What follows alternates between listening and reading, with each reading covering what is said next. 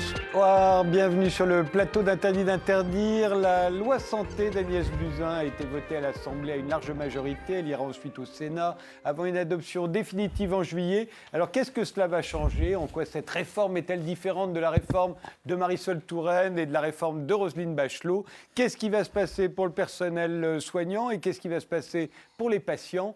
Pour en débattre, nous avons invité Sabrina Ali Benali, qui est médecin, euh, remplaçante au sein d'une association de permanence de soins à Paris. C'est une vidéo sur Facebook postée en janvier 2017 qui vous a fait connaître. Vous y interpelliez la ministre de la Santé de l'époque, Marisol Touraine, sur les conditions de travail du personnel de santé. La vidéo avait été vue euh, plus de 11 millions de fois en 72 heures. L'année dernière, vous avez publié un livre, La révolte d'une interne au Cherche Midi.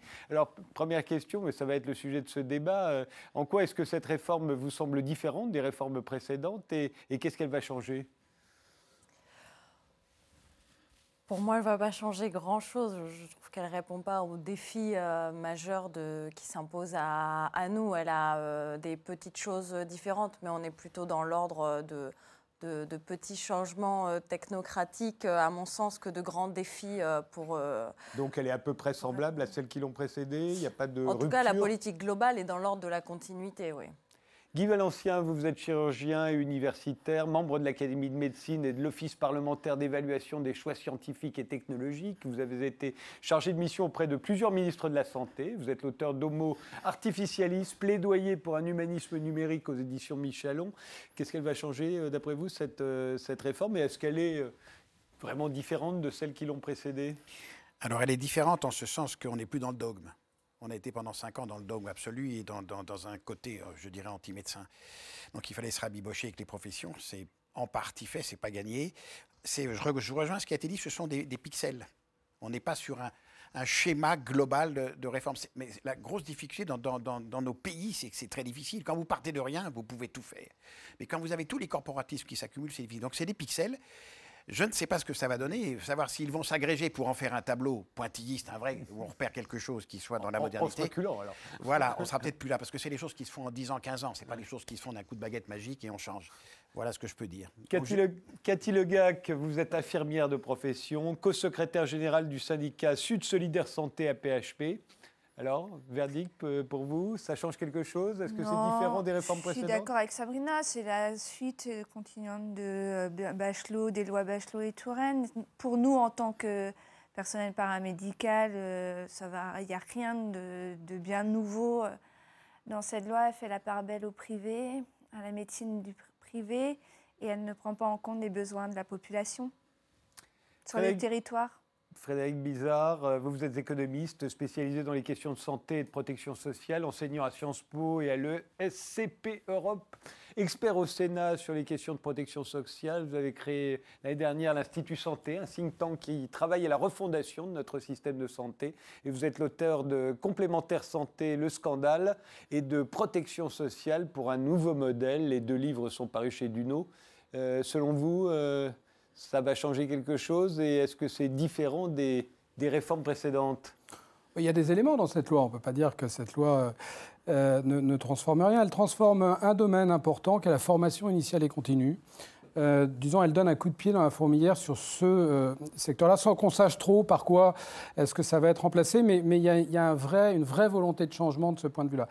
Je suis d'accord avec les précédentes interventions, mais il faut expliquer pourquoi est-ce qu'on est dans la continuité. Parce que ce sont les mêmes qui, ont, qui écrivent les lois depuis 30 euh, ans. Ce ne sont pas les ministres qui, hmm. qui ont un impact politique, puisqu'il n'y a, a, pas de débat politique. Il n'y a aucun parti politique dans ce pays qui n'a le moindre programme en, matière de santé. Euh, donc on le voit avec le domaine des retraites, où c'est compliqué de faire une réforme systémique. Il faut une, il faut une implication collective. alors déjà, ce qu'il n'y a pas dans les retraites, il y, a, il, y a, il y a un simulacre de négociation et on voit la difficulté que ça pose. Mais là, pour le coup, vous n'avez pas de début de, réflexion euh, profonde. La ministre est arrivée, elle a appris en 24 heures qu'elle allait être ministre, donc elle, elle essaye de, montrer qu'elle agit.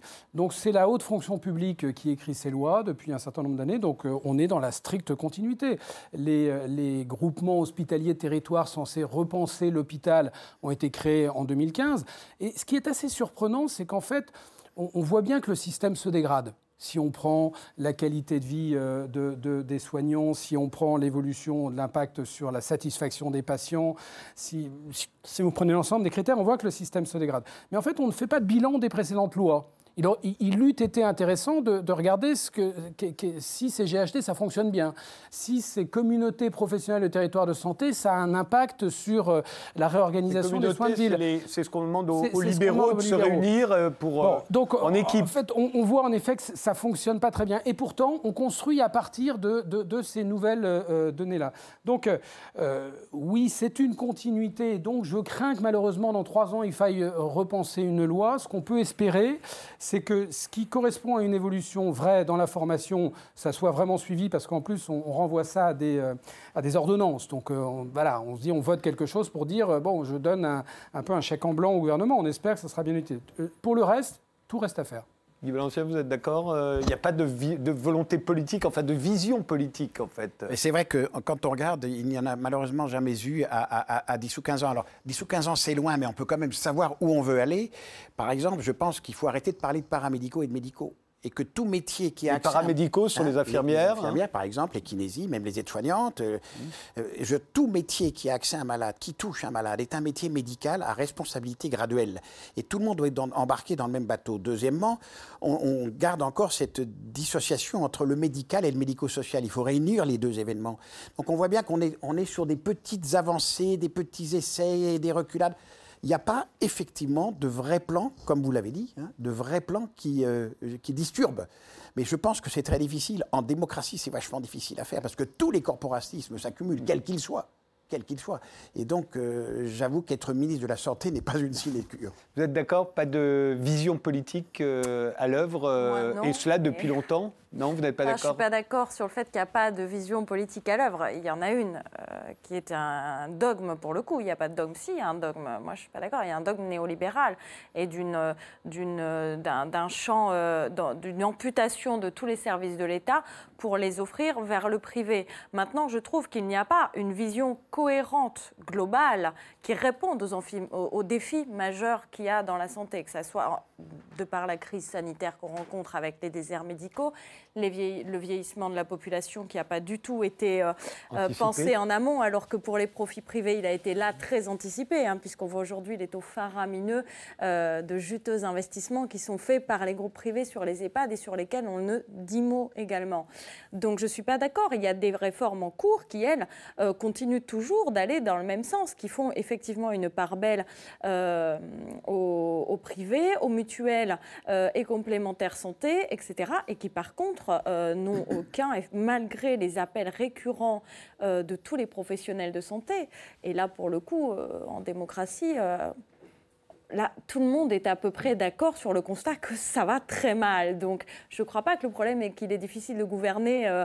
je crois que c'est plus facile quand on est véritablement démocratique. Quand on fait, il faut, selon moi, faire des assises générales de la santé, appeler tous les usagers, les syndicats, les médecins, tous les soignants à penser ensemble. Or, eux, ils font quelques-uns à décider on ne sortira pas de, de, tant de pourcentage et avec ça, débrouillez-vous. Ensuite, évidemment, l'administratif, euh, les hauts fonctionnaires font ce qu'ils peuvent, mais quand ils ont une ligne, c'est comme si moi j'arrivais en disant je prends que mon otoscope en espérant que ce soit une otite, je ne prends pas le reste. On a un gouvernement qui fait ça, qui part d'une enveloppe budgétaire, qui dit à, à, à être au contraint, on va faire toute la santé. Non, pour moi, si on veut faire euh, répondre aux défis qui s'imposent à nous, c'est quels sont les besoins de la population et comment on va y répondre. Et ça, ça s'il partait comme ça, je pense qu'on aurait de bien meilleures euh, lois, ordonnances qui nous seraient proposées. Cathy oui, euh, enfin, clairement, on ne prend pas en compte les besoins de la population. On a une population qui augmente et en même temps, on supprime des services de proximité. Mais même en Ile-de-France, on, ferme totalement. Là, il y a 50% des lits de, soins de longue durée donc, qui pour euh, soigner nos, anciens, qui vont être fermés sur l'assistance publique hôpitaux de Paris, euh, là, dans l'année. Euh, et ça, malgré qu'on ait une population qui est toujours grandissante et vieillissante. Et du coup, on va faire en effet la part belle aux EHPAD, aux EHPAD privés pour la plupart, qui utilisent 3,50 euros pour les nourrir dans la journée. Enfin, c'est juste inadmissible. Et ça, on ne prend pas en compte ce besoin de la population. Et sur les personnels, tant qu'on dira que c'est la médecine de ville qui viendra au secours des urgences, par exemple, de nos hôpitaux, eh ben, on n'aura rien résolu les urgences, ils sont engorgés. Il y a, je vois là, l'hôpital de la Riboisière, mais... oui, c'est lui qu'on voyait en photo. Qu'on voyait en photo. Enfin, c'est une catastrophe. Euh, il n'y a pas de moyens, il n'y a pas de sécurité. Il y a l'hôpital Saint-Antoine qui est en ce moment en grève, qui réclame une vraie reconnaissance de la spécificité des urgences euh, au sein euh, des établissements. Parce que les urgences, c'est le premier accès. C'est là où on reçoit toutes les personnes, du plus pauvre au plus riche. et ça, c'est pas pris en compte. Et là, sur ce plan euh, santé-là, ça, c'est pas. Enfin, l'hôpital est complètement ignoré dans, cette, dans ce plan santé. Alors, non, je pense que l'hôpital n'est pas ignoré. Je partage l'inquiétude euh, du personnel soignant, mais deux choses. D'abord, vous dites une chose très importante, c'est de partir des besoins de la population. Une des révolutions, c'est de gérer le système non plus à partir de l'offre, en pensant où on va mettre les hôpitaux hautes, mais en effet en, partant du besoin. Pourquoi est-ce qu'on ne le fait pas? Donc de la demande. Donc de la demande, d'accord? C'est que la santé doit aller, l'offre de santé doit aller là où est la demande et pas l'inverse. Jusqu'à maintenant, c'était l'inverse. Bon, or aujourd'hui, en effet, on est capable de mesurer euh, cette demande. Et pourquoi il faut s'occuper de ces besoins? Parce qu'il faut s'occuper autant des bien portants que des malades. D'accord? Les 55 millions de Français qui n'ont pas d'affection de longue durée, ils vont être aussi importants dans l'avenir de la viabilité du système que les 11 millions de personnes qui ont une affection de longue durée. Pourquoi Parce qu'un jour ou l'autre, ils vont être malades à leur tour? Donc un jour, parce qu'il faut repousser l'entrée dans la maladie si on veut rendre le système viable. D'accord? Donc il faut investir en amont. C'est ce qu'on a compris dans le, dans le chômage, par exemple, puisque je réfléchis sur l'ensemble des risques sociaux, et la santé fait partie des risques sociaux.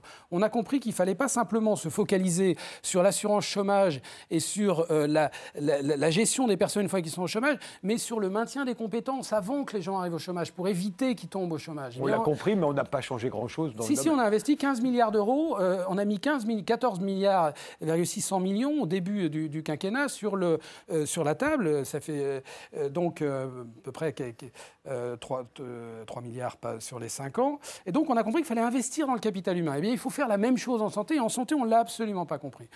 Sur euh, l'hôpital, Enfin, si je peux me permettre, je pense que cette loi, elle est dangereuse pour l'hôpital.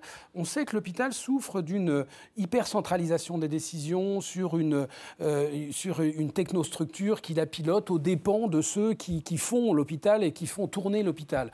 Eh bien, ce que l'on a fait aujourd'hui, c'est qu'on a renforcé ces groupements hospitaliers de territoire. Les groupements hospitaliers de territoire, il y en a 135 euh, en France. Ça a été créé par la loi Touraine. Et en fait, c'est parti d'une réflexion où on a voulu se dire on ne va pas rajouter une autre euh, couche euh, de bureaucratie, mais on va essayer de mutualiser les moyens pour se dire on arrivera à une...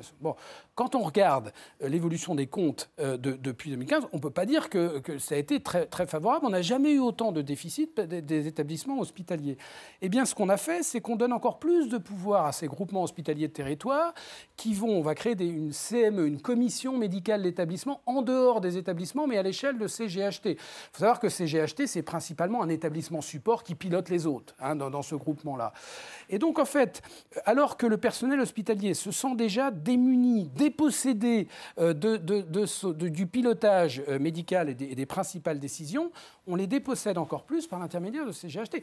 Là, je dois avouer, et à travers cet institut santé que vous avez créé, on a énormément de personnes de l'hôpital public, il y a quand même une inquiétude, et je suis assez étonné qu'il n'y ait pas eu de plus de résistance que ça, parce que là, et ce sera mon dernier point, d'une part, à mon avis, on va encore dégrader l'attractivité de l'hôpital public qui doit, être réélevé, qui doit être repensé. Hein, il y a 30% de taux de vacances. Si je prends le, le personnel hospitalier, médical, pour le paramédical, il n'y a rien. Mais ça fait longtemps qu'il n'y a rien.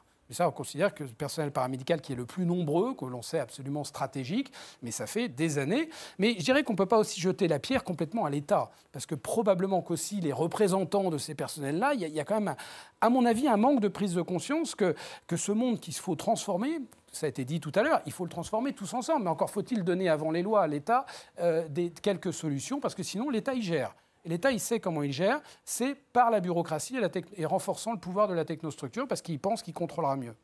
Sabrina, Ali Benalim Alors, l'État, euh, c'est abstrait. L'État en lui-même, c'est nos administrations. C'est quelles politiques sont menées à l'État. Euh, ça, ça, dépend donc des pouvoirs qui sont mis en place, puisqu'ils ne font pas la même chose selon euh, ce qui est. Regardez les alternances depuis 20 ans. Vous avez la ah ben, pour, pour moi, ce n'est pas des alternances. Pour moi, ce sont de fausses alternances. D'ailleurs, dans En Marche, on a retrouvé une espèce de tambouille de, de l'ancien UMP, de PS, etc. Donc, je, je, pour moi, ce n'est pas l'alternance. C'est maquillé.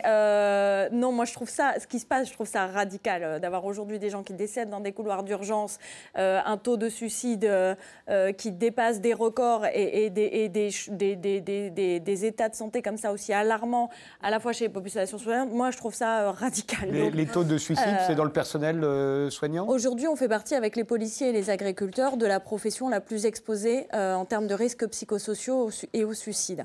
Donc, pour qu'on nous comprenne bien, parce que les GHT, etc., pour les gens qui ne sont pas euh, ni personnel soignant ni euh, économistes de la santé, nous-mêmes, quand on est médecin, moi j'ai dû me former euh, au bouquin pour comprendre de quoi il s'agissait, qu'on comprenne bien ces choses-là. Depuis, je l'explique en partie dans le livre, ça fait 30 ans qu'on est dans des politiques euh, qu'on appelle donc néolibérales, mais c'est un petit peu compliqué parce que libéral, on a tendance à penser c'est bien, c'est la liberté. Non, ça veut dire on privilégie le, la finance pour les intérêts privés. On privilégie le marché. on, est, on privilégie le marché. voilà.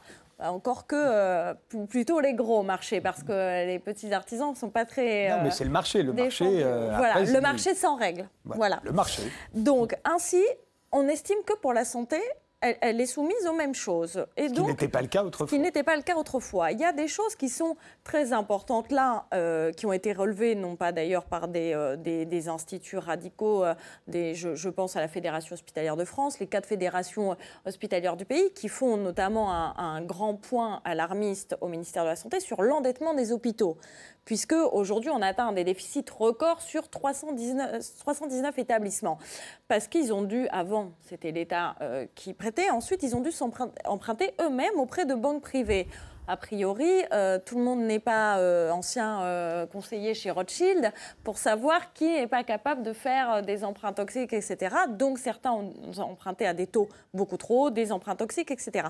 Ils souffrent de ça et aujourd'hui, vous avez un hôpital qui ne peut plus acheter. Vous avez aujourd'hui clip des infirmières de Valence, des soignants de Valence, disent on demande des draps des couvertures et des bouteilles d'oxygène. Vous avez réellement des hôpitaux qui ne sont plus en capacité aujourd'hui d'acheter du matériel et qui vont supprimer de la masse salariale, qui vont supprimer des lits et ne pas euh, réinvestir en matériel parce qu'ils euh, ils sont sous déficit permanent. Ça, on n'a eu aucun mot là-dessus. On pourrait penser que pareil là-dedans, ils n'ont pas bien compris, qu'ils n'ont pas eu un constat. Non, je veux dire, maintenant, on a plusieurs décennies de recul sur ces politiques-là pour savoir qu'elles ne marchent pas. Et la Cour des comptes, qui n'est pas l'institut le plus euh, à gauche qu'on imagine, euh, elle-même donne des pistes, dit euh, notamment qu'en termes de budget, par exemple, les mutuelles et assurances, c'est un coût de 3 milliards par an pour le contribuable, même pour ceux qui n'en ont pas, et que c'est redondant, c'est des... Vous voyez? Et que donc, ce qui serait logique, c'est de faire à 100% sécurité sociale, qui était d'ailleurs défendue même par M. Hirsch pendant la campagne. Donc voilà, tout ce qui se passe aujourd'hui, c'est qu'on a euh, petite mesurette par-ci, petite mesurette par-là. Le renforcement, comme vous le disiez, du GHT dans qu'est-ce que c'est le GHT C'est comme vous disiez, un gros hôpital pilote qui va s'occuper de tous les autres autour ou sur place le petit hôpital, donc vous prenez, euh, je ne sais pas, CHU de Limoges et donc Châteauroux, Guéret, etc. ils enlèvent la pharmacie, on enlève la gestion de la blanchisserie, de la restauration, du laboratoire, de tout. Limoges gère tout. Les autres sont complètement dépecés de leur pouvoir de décision, de recrutement, etc. Et donc effectivement, on perd partout la, lésion qui se fait entre la réalité du terrain et une technocratie euh, sans nom qui semble décider et faire de nous des managers en puissance, alors que ça ne peut pas et ça ne marche pas euh, comme ça. Guy Balancien. Alors, il faut voir les choses, pour revenir en arrière quand même, parce que là, on est dans une description absolument abyssale. Je rappelle quand même qu'on gagne un an tous les trois ans, qu'en 1950, ah on était en retraite à 63 ans. Oui, un an de vie. Mais, il y a un moment, c'est normal. C'est normal. On est, on est programmé. on n'est pas forcément mais non, arrêtez. Et on n'est pas En 1950, on, était en retraite à 60 ans, on mourait à 63 ans. On a gagné des hommes, plus de 4, des femmes à 82, 83, nous à 80. Arrêtons de dire que le système est fou. Moi, je me balade beaucoup à l'étranger. Il y en a beaucoup qui aimeraient bien être soignés en France mais, encore. Mais Guy Valencia, en temps, il y a eu une grande réforme de l'hôpital faite par De Gaulle. Mais bien sûr, sous De Gaulle. mais j'entends ce qui est dit. L'hôpital, il n'était pas très très recommandé ni recommandable dans les années 50. J'ai connu hein. l'hôpital, les, chirurgiens et les médecins étaient mi-temps. Hein. Et l'interne était le patron de 13h de l'après-midi jusqu'à 8h du matin. Hein. C'était horrible. C'était ça l'hôpital. Donc, ne disons pas qu'on est dans un état catastrophique. Oui, il y a des vrais problèmes majeurs.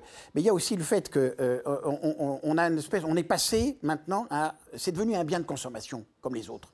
Donc il faut tout tout de suite euh, euh, euh, pour chacun. Les urgences en sont l'exemple type. Alors les, libéraux se sont dégagés il y a une vingtaine d'années, en, 2003 à peu près. Vous parlez des médecins libéraux. Oui, hein. et l'hôpital a voulu. Libéraux mais je me souviens de Patrick Pelot disant venez à l'hôpital, démocratie sanitaire, tout le monde à l'hôpital. Et maintenant, oh là là, on déborde. Il faut savoir ce qu'on veut quand même. Et l'hôpital est payé par l'urgence. Vous avez bien vu que dans la loi, Véran a voulu dire ben, si vous venez à l'hôpital, non, non, on va vous renvoyer dans le privé, on va, on va payer l'hôpital. Les hôpitaux sont à 20, 25% parfois de financement sur l'urgence. Je suis d'accord avec vous que la T2A n'est pas la solution parce qu'on n'a pas été là à payer à l'acte et qu'on a fait dans le public le paiement à l'acte qui existait dans le privé que je n'aime pas non plus. Je suis bien d'accord. Il faut trouver d'autres modes de financement. On a de quoi le faire. Mais, je pense quand même, quand on regarde l'évolution du système sur 50 ans, euh, on est mieux aujourd'hui qu'hier. Cathy euh, Le Gac euh, oui, on est mieux aujourd'hui qu'hier, mais encore heureux. Enfin, il y a eu des progrès médicaux et euh, l'hôpital, on soigne. On a le plaisir de, travailler à l'hôpital et sinon, on n'y serait pas. Par contre, la Télé2A a asphyxié l'hôpital. Hein. c'est la masse salariale qui, est la variable d'ajustement euh, pour les, budgets, 200 millions de déficit sur la paix. C'est vrai que c'est la, paix, c'est l'assistance publique. L'assistance publique, c'est ce que je connais le mieux, mais euh, on est la variable d'ajustement. Aujourd'hui, euh, ça va être plus de 1000 postes qui vont être supprimés. Alors tout à l'heure, je parlais des lits, là c'est les postes, les services qui ferment, les euh, GHT, mais nous on a connu ça, c'était nous on appelle ça les groupements hospitaliers. Oui, on a l'hôpital support et puis on vide et on vide. Et donc les personnels n'ont aucune ressource euh, administrative sur place. C'est compliqué. Euh, et en tant que personnel, alors c'est sûr qu'on est personnel paramédical. Oui, c'est comme ça. Euh, je sais qu'il y a un ancien ministre qui était Kouchner qui voulait justement avoir une passesse qui allait du l'aide-soignant même de l'agent hospitalier jusqu'au médecin. Au jour d'aujourd'hui, ce n'est pas le cas. Pour autant, on a des choses à dire. Et ça, nous, on n'a pas le droit, en fait. On a juste une instance euh, et on donne des avis consultatifs. Donc, on nous demande des avis. En général, on est contre parce que c'est que euh, euh, des, des, restructurations ou le budget, mais c'est un avis. Hein. On n'a rien à dire. On, a beau dire ben, la dette, on n'est pas d'accord. La tarification, on n'est pas d'accord. On ne prend pas en compte nos soins euh, spécifique, on ne tient pas en compte. Si on discute 5 minutes avec un patient, 10 minutes, un quart d'heure, parce qu'il a besoin, bah ça c'est pas ça. L'hôpital, on a oublié tout notre cœur de métier d'infirmière, on l'a oublié totalement. Euh, c'est pas pris en compte quand cette loi-là sur la tarification à l'activité mm. est arrivée. C'était que l'acte. Euh, on prend une tension, c'est un acte. On, prend, enfin, on fait une chirurgie, c'est un acte. Mais tout ce qui était à côté. Tout le monde se plaint de ça. et euh, pourquoi ça ne change oui, pas C'est ça, qui, ça qui est. Frédéric Alors, dans la chose, bien sûr que les choses ont considérablement évolué et très souvent dans, le bon sens, mais heureusement. en 1960, on est pensé à 3 points de PIB. Oui. Et aujourd'hui, on dépense 12 points de PIB, 4 fois plus. Donc, heureusement que le système y est plus En revanche, a augmenté. ce que disent mesdames est absolument vrai, c'est que si vous faites quand même un état des lieux, ça serait bien que les, les, pouvoirs publics, la haute fonction publique aient conscience de ça, de l'état psycho, euh, psychologique, de, du ressenti du personnel soignant, mais en ville comme à l'hôpital, parce qu'il n'y a pas que la fonction publique hospitalière qui souffre. Euh, d'ailleurs, s'il y a une désertification médicale, c'est que probablement aujourd'hui l'installation est vécue comme plutôt un traumatisme qu'un, que, quelque chose qui est euh, très recherché. Donc c'est vrai qu'il y a une crise sociale généralisée dans le secteur ce qui est quand même étonnant. Vous avez là un investissement massif de la nation dans la santé, on ne peut pas le dire, 12 points de PIB, on peut considérer, mais c'est, plus, c'est 10 points en moyenne. On, fait, on dépense 2 points de PIB en plus, y compris à l'hôpital. Parce que vous pensez probablement qu'on n'investit pas assez dans l'hôpital, mais quand on regarde à l'échelle macroéconomique les chiffres, on investit, toutes choses étant égales par ailleurs, près d'un point de PIB de plus que les autres pays. Mais c'est un problème. c'est compliqué, on ne peut pas comparer en PIB par pays pour les dépenses. Elles doivent répondre à... on n'a pas tous ni la même démographie, ni les mêmes enjeux. c'est pour ça que je raisonne par PIB. C'est pour ça que je raisonne par PIB. Je ne vous dis pas en, nombre de milliards, vous pourrez me dire, mais on n'a pas le même, mais par PIB. Donc le problème, c'est une question qui a une très mauvaise allocation des ressources. On a, il y, a trois révolutions et trois problèmes. Il y a trois révolutions Dites rapides. Vite, parce qu'on va faire une pause et après on. on c'est de passer du soin à la santé. Il faut euh, véritablement penser que la gestion du risque santé, il ne doit pas simplement se gérer une fois que la maladie est là, il doit se gérer avant. Première révolution. La deuxième révolution, ça a été cité tout à l'heure, c'est qu'il faut, il faut, passer de l'offre à la demande, il faut, il faut, partir du territoire, du besoin de santé. Ce ce qui, ce faut, il faut inverser juste euh, la, pyramide en matière de gestion euh, de la chose. Et la troisième, c'est quand même cette révolution technologique, il faut qu'elle bénéficie à tout le monde, aux personnels soignants et aux, aux patients. Donc il faut ce qu'on appelle penser à l'efficience, c'est-à-dire qu'il faut investir massivement dans cette innovation. Mais ça veut dire qu'il faut arrêter de rembourser ce qui n'a plus aujourd'hui de, service médical rendu suffisant. Or, nous, nous, en France, on a plutôt du mal à, investir dans l'innovation et par contre, on continue. On parle, vous imaginez qu'aujourd'hui, on est encore à, rembourser l'homéopathie qui est reconnue comme n'ayant aucune valeur ajoutée. Mais on, on rembourse encore ça aux dépens des médicaments innovants. On s'interrompt, on poursuit ce débat juste après une pause.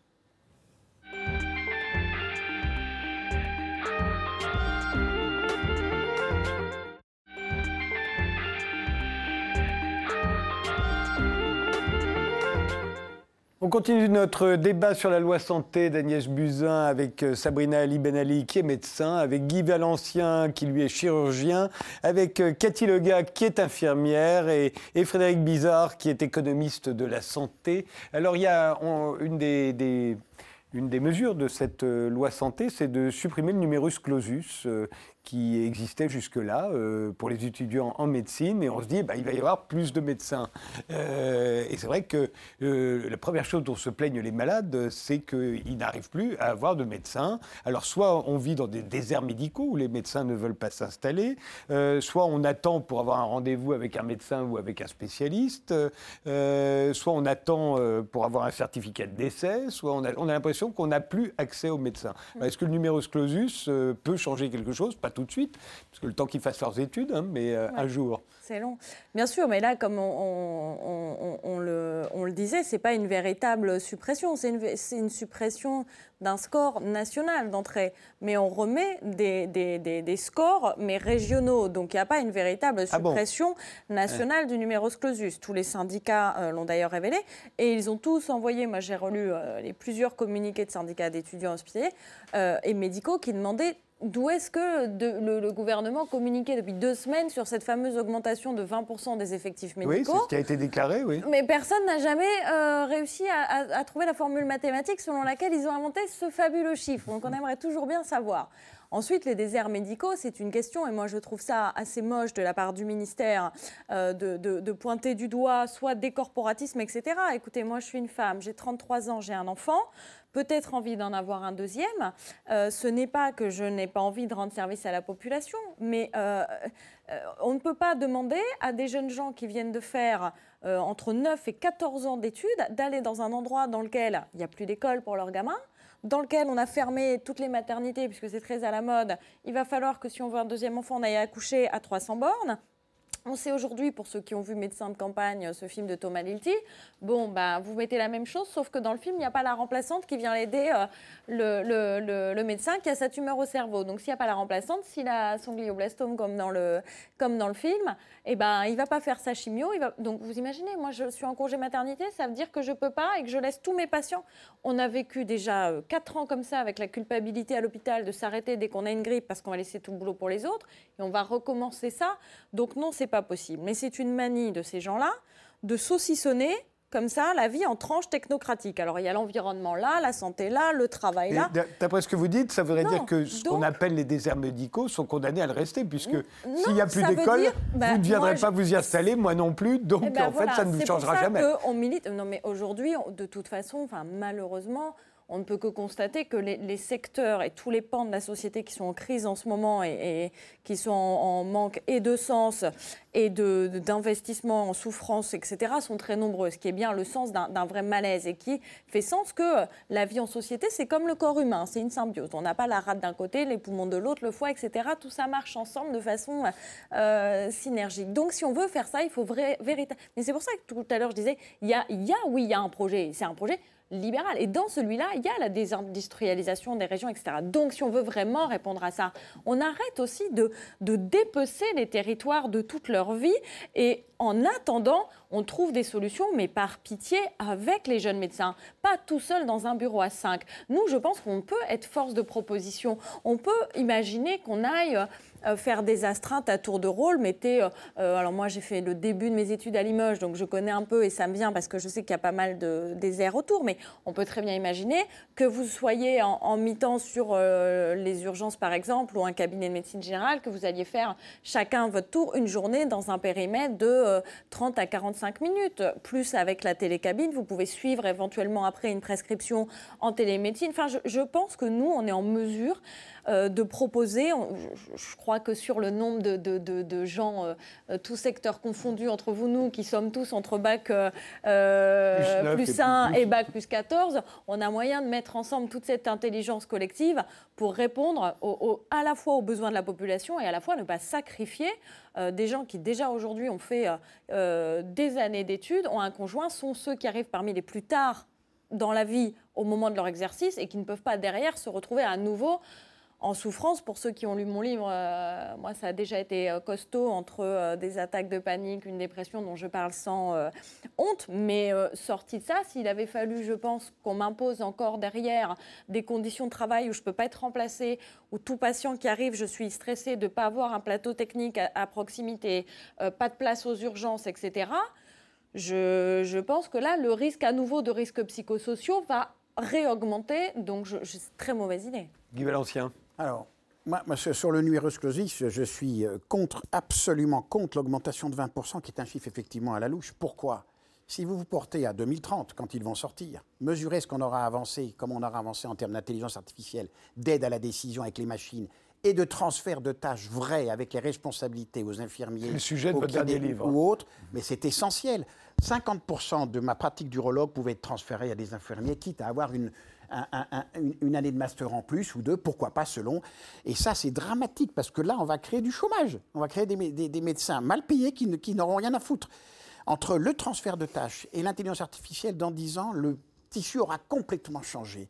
Alors là où je ne suis pas d'accord avec vous, bon, le médecin, c'est gentil, il filme, mais en tout cas, on voit se dessiner de plus en plus des jeunes, notamment, qui se J'étais à Fruges l'autre jour, dans le, le Pas-de-Calais, en plein Coron, 2500 habitants, une maison de santé de 1500 mètres carrés, un bassin de population de 25 000 personnes, 40 professionnels, les sages-femmes, les infirmières de protection maternelle et infantile, les kinés, les, les, médecins, les pompiers pas loin. Ça tourne, ça marche, ça marche ces choses-là, avec des relais par télémédecine sur l'hôpital. Donc c'est ça le tissu, c'est ça qui va se dessiner. Et qu'à partir de ces hubs de proximité, ces petites zones de proximité, vous aurez chaque jour dans les villages autour où le médecin n'habitera pas, mais vous aurez un jour l'infirmière, un jour le médecin, et les mairies sont prêtes à faire ça. Les postes sont prêtes à ouvrir même leur place puisqu'elles ferment, en disant prenez le local. Donc arrêtons, il y a tout un tissu qui est en train de se dessiner de se dessiner progressivement. Et ça, c'est contenu dans la réforme, dans la loi santé ah Oui, puisqu'après, il est prévu 1000, mais c'est pas assez, c'est 5, 6 000, 7 000 maisons de santé ou de centres de santé, on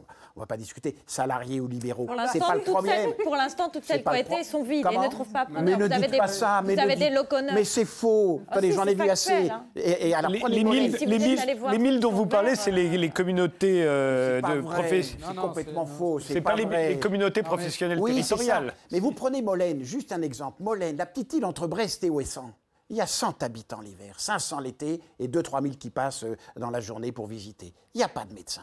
Vous les avez entendus gueuler? Jamais les Molénois. Pourquoi? Parce qu'il y a un infirmier et une... non, il y a un infirmier et une infirmière permanent qui habitent avec qui habitent, qui ont les, la maison et le local de soins, et le médecin passe le mardi, prend le bateau, et effectivement, s'il y a un pépin, il y a l'hélico qui, en 7 minutes, emmène au CHU de Brest ou le bateau de la CNSM. Personne ne gueule, je veux dire. Il faut arrêter. C'est dans les villages et dans les zones où le plus dense, en route, et en petits villages où ça gueule. Et dans les vrais déserts, ça ne dit rien. Donc arrêtons. Et l'idée d'avoir ces hubs de proximité reliés aux établissements de second niveau d'expertise et au troisième niveau des CHU, avec de l'universitarisation, c'est-à-dire que les CHU seront aussi présents hein, pour être dans ces zones-là, je pense qu'on va restituer un, comment dire, un maillage territorial vertueux. Cathy Le euh, alors, numerus clausus, moi je suis pas médecin, mais j'ai un souvenir hein, euh, quand on avait fait euh, Nuit debout, hôpital debout, de, de, parler avec des médecins qui voulaient une médecine salariée, c'est-à-dire être dans des centres de santé. Et comme on dit, qui sont mamans, qui ont une vie de famille, qui ont envie d'une vie de famille et des liens avec l'hôpital, c'est-à-dire qu'ils ont envie de continuer d'avoir ce lien hospitalier et ce lien avec le territoire. Donc en effet, le fait de faire des centres de santé salariés où ce serait pluridisciplinaire. Euh, ça, euh, c'est une bonne idée. Et dans des territoires euh, de santé qui sont un peu proche de l'hôpital. Le seul problème, c'est qu'on ferme les hostos. Enfin, faut, faut pas oublier, quoi. On les ferme, les hôpitaux. on parle d'hôpital de proximité. Les, les, maternités sont fermées.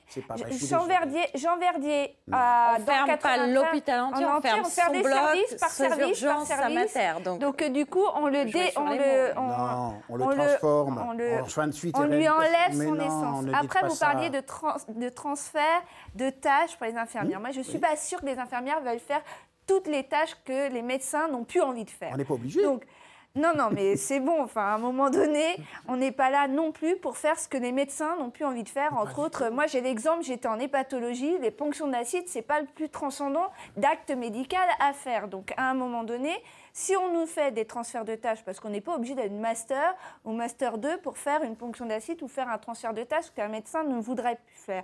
Par contre, il faut que ça soit sur notre décret de compétences. Et ça, c'est pas marqué. Et puis, il faut un moment de revaloriser nos salaires. Ah oui. parce qu'être le, salaire 26e des pays de l'OCDE, j'allais te dire, quitte à faire les bourses d'acide, il faudrait quand même que vous arriviez à, d'être payé On n'est pas obligé d'être infirmière de pratique avancée pour faire des actes qu'on est tout à fait capable de faire avec une licence, enfin un bac plus 3, enfin on, est, on a le niveau de licence, on a quand même fait euh, beaucoup de stages euh, et de pratiques. Est-ce qu'il n'y a pas de toute euh, façon généralement une paupérisation de tous les métiers, y compris les infirmières et les médecins C'est-à-dire qu'un médecin, quand j'étais enfant, c'était quelqu'un qui, quoi qu'il arrive, où qu'il se trouve, était quelqu'un qui avait une vie euh, tout à fait confortable. On a l'impression que c'est terminé. Ça. Ah oui, mais infirmière, euh, plus, enfin, plus personne, c'est pas vrai. Il y a des, des, des, des, jeunes étudiants là qui sont en train de faire Parcoursup, parce que maintenant c'est passé dans Parcoursup aussi. C'est plus un, un, concours pour être infirmière. On passe par euh, la tranche, Parcoursup et autres. Euh, mais euh, on n'arrive pas à remplir nos écoles.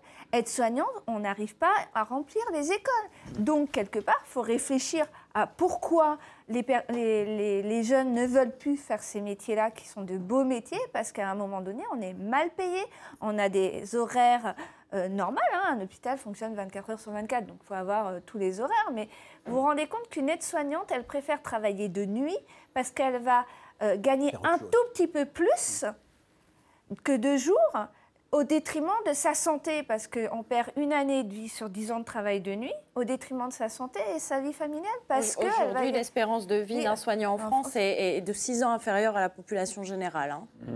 Frédéric des Bizarre euh, sur cette paupérisation. Moi, je crois qu'il faut donner quelques solutions au, gouvernement, euh, au-delà de, la critique de ce qu'il fait. Ce qu'il fait ne fait que dégrader le système, c'est clair, pour les raisons qu'on a expliquées.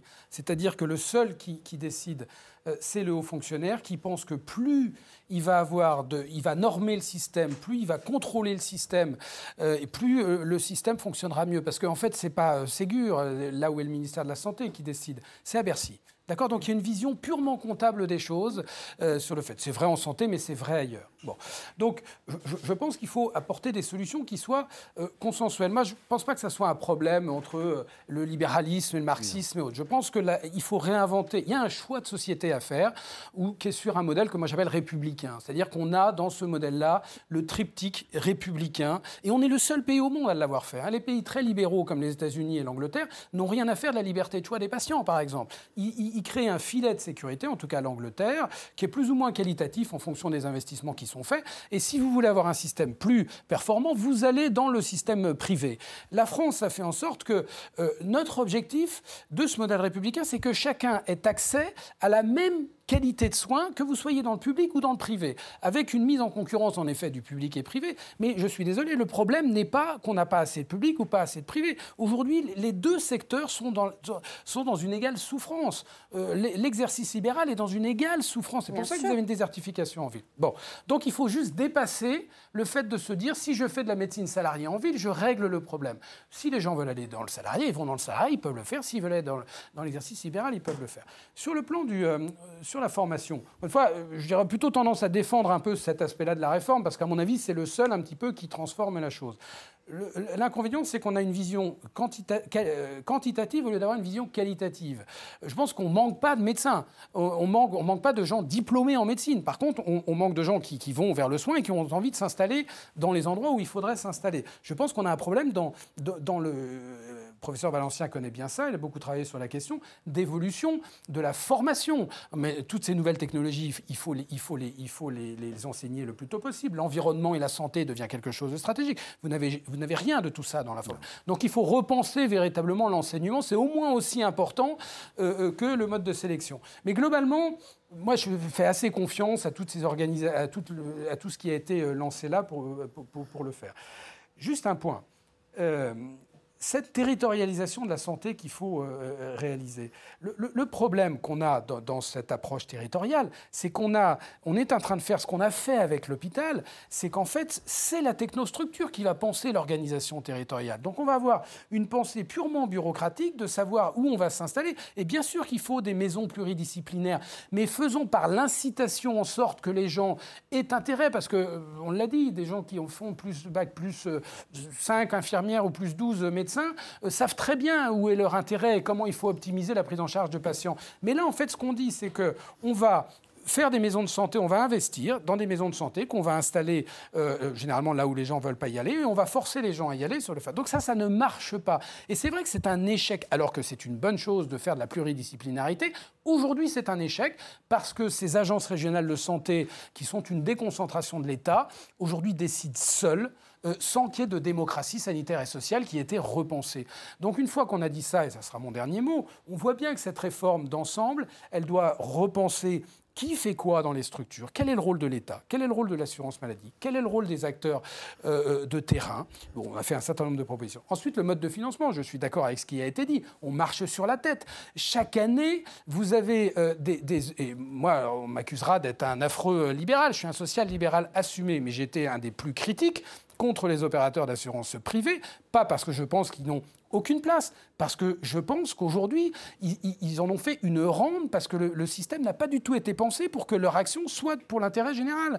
Donc repensons un système à payeur unique. En effet, c'est l'assurance maladie qui doit être le payeur essentiel unique. Il peut y avoir un une assurance supplémentaire euh, privée. Vous des mutuelles, là. Je parle des mutuelles, des assurances mutuelles, mais qui doit être régulée, qui doit être, qui doit être dédiée à des prestations de soins, mais dont elles n'en font pas une rente aux dépens de la qualité de la couverture. Donc il faut repenser tout ça. Et puis sur l'organisation euh, des soins, euh, cette territorialisation, il faut il faut l'organiser avec les acteurs. Je suis d'accord. Il faut mettre les acteurs autour de la table pour savoir comment tout ça va être organisé. Pour les patients, euh, il y a des choses qui pourraient s'améliorer grâce à cette loi santé d'Agnès Buzyn. vous en avez remarqué, Guy Balancien je pense, oui. enfin, ce, qui est important, je crois, là, pour moi, l'urgence de l'urgence est, est, à l'ouverture des données de santé.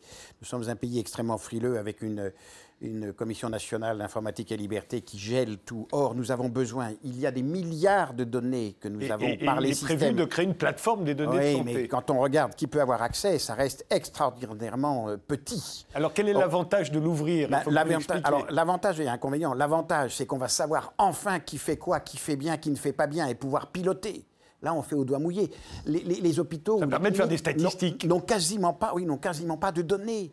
Ils n'ont rien sur la, la- la pratique de leurs chirurgiens, de leurs médecins. C'est incroyable de voir ça. Il n'y a plus un pan d'économie humaine où on en est à ce point-là.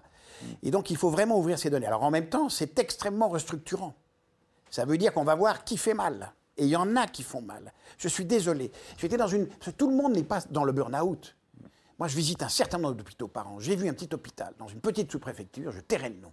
Trois chirurgiens, 350 opérations par an, dont un faisait moins d'une par semaine. Vous croyez que c'est normal de payer un type à ne rien foutre six jours sur sept? C'est un scandale, pendant que d'autres sont là à crever, à se défoncer des heures. Il y a une inégalité, une inégalité incroyable de traitement en fonction des établissements. Donc là, on le verra. Et en termes de mortalité, de, morbidité, on saura et on pourra piloter à partir des résultats. Il faut aller beaucoup plus loin. Nous sommes extrêmement frileux parce que ça, quand vous saurez, vous serez obligé, en tant que politique, de dire on arrête ou au contraire, on donne plus d'argent là où il le faut. Pour les pa- patients, qu'est-ce qui va changer, d'après vous, Sabrina?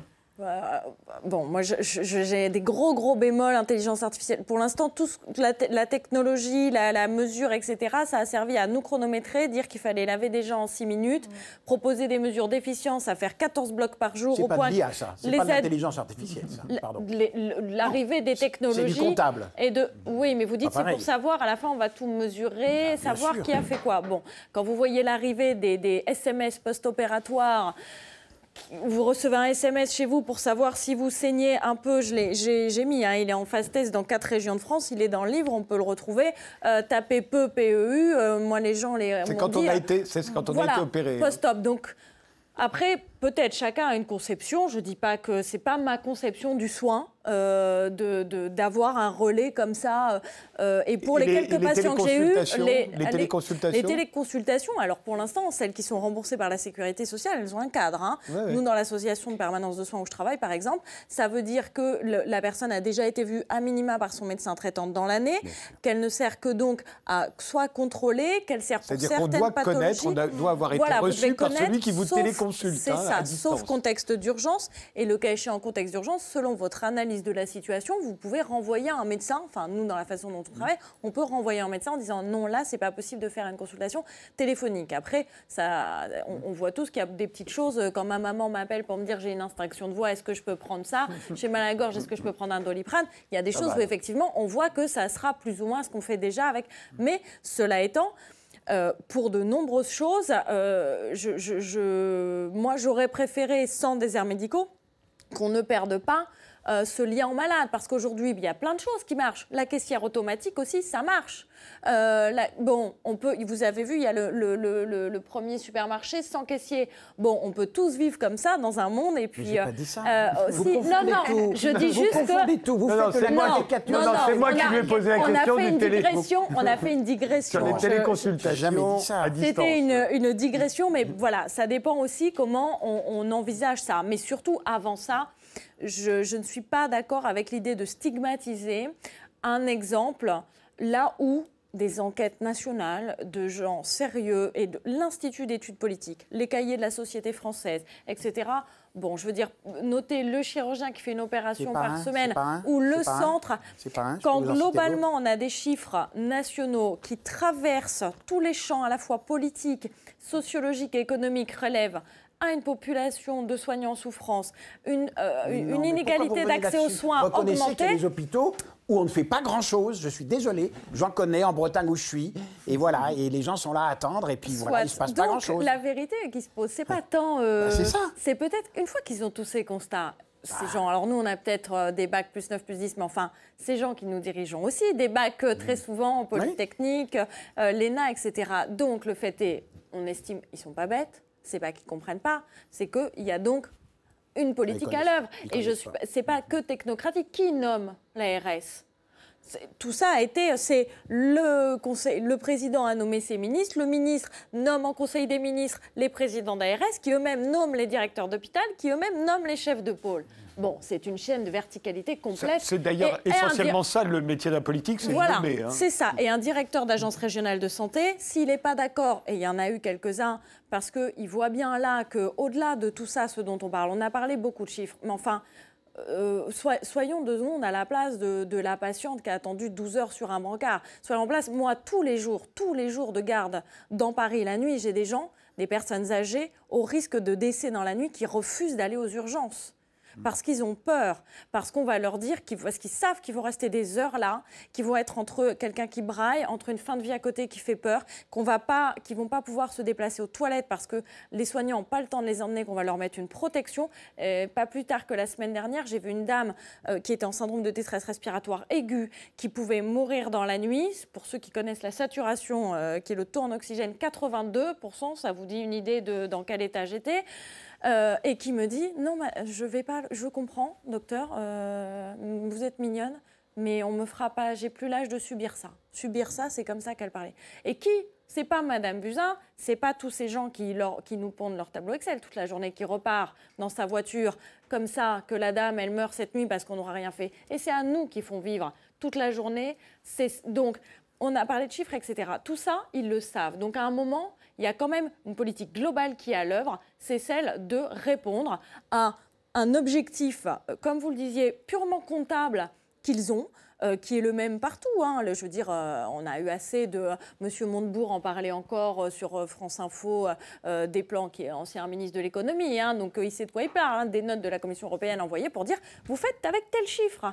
Après, on balance. Donc c'est mignon de dire non, à un moment, c'est pas qu'elle sait pas, c'est pas qu'ils sont bêtes. Donc oui, il faut qu'on soit force de proposition, mais pour moi, le meilleur moyen de s'en sortir, c'est que si nous, on se bat aujourd'hui, qu'on fait tout ça, c'est pour les patients, parce qu'on veut continuer à bien les soigner, parce qu'on veut qu'ils aient pas peur d'aller aux urgences, parce que moi, j'ai pas envie que ma collègue, elle se retrouve à manger du séroplex chez elle, des antidépresseurs parce qu'elle en peut plus de son boulot, elle en peut plus de mal faire. Moi, j'ai pas envie non plus de prendre un Xanax parce que j'arrive pas à dormir, de savoir que j'ai laissé madame et que je sais pas si elle va pas tomber dans deux heures. On n'a pas à vivre ça en plus d'un métier qui est particulièrement euh, compliqué par tout ce qu'il aborde.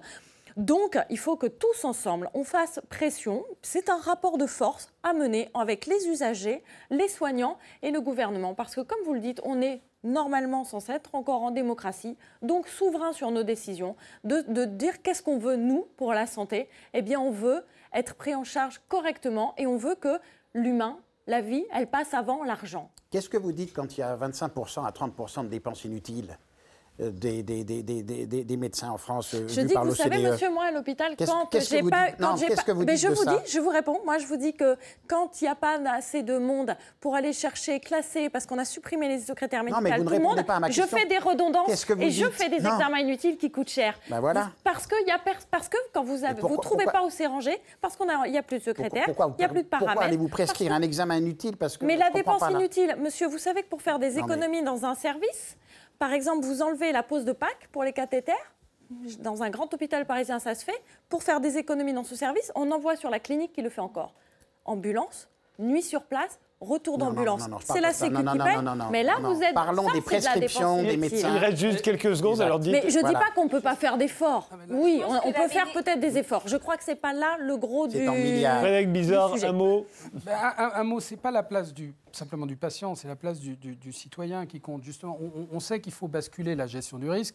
En effet, vers, ce citoyen, il faut le rendre actif. Bon, donc ça, ça veut dire quoi? D'abord, il faut le rendre actif, je pense, et le modèle de 45 l'avait pensé comme ça, dans cette démocratie sanitaire qu'il a inventé. Mais c'est un choix politique qu'il faut faire. Est-ce que l'État pilote l'intégralité du système de la Z ou est-ce qu'on veut une démocratie sanitaire? On est en train d'étatiser, mais pas depuis deux ans, depuis 20 ans le système. Donc soit on va au bout et on sort ce qu'on est en train de faire, parce que vous, avez, vous, vous avez aujourd'hui des gens qui décident qui n'ont pas la compétence ni la légitimité qu'on appelle au sein des ARS. Forcément, ça ne peut pas marcher et ça ne marchera pas. Donc ça, ça passe déjà par ça, réinventer cette démocratie sanitaire.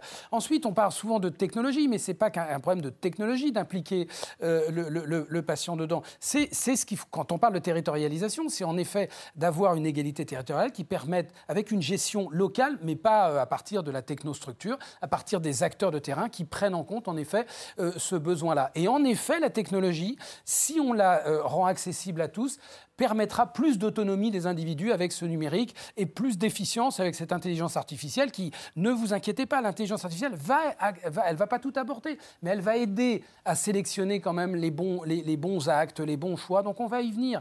Faut pas euh, non Je vous interromps parce qu'on a déjà dépassé le temps imparti. Je vous remercie euh, beaucoup d'avoir participé à ce débat tous les quatre. Je vous remercie de nous avoir suivis et je vous donne rendez-vous au prochain numéro.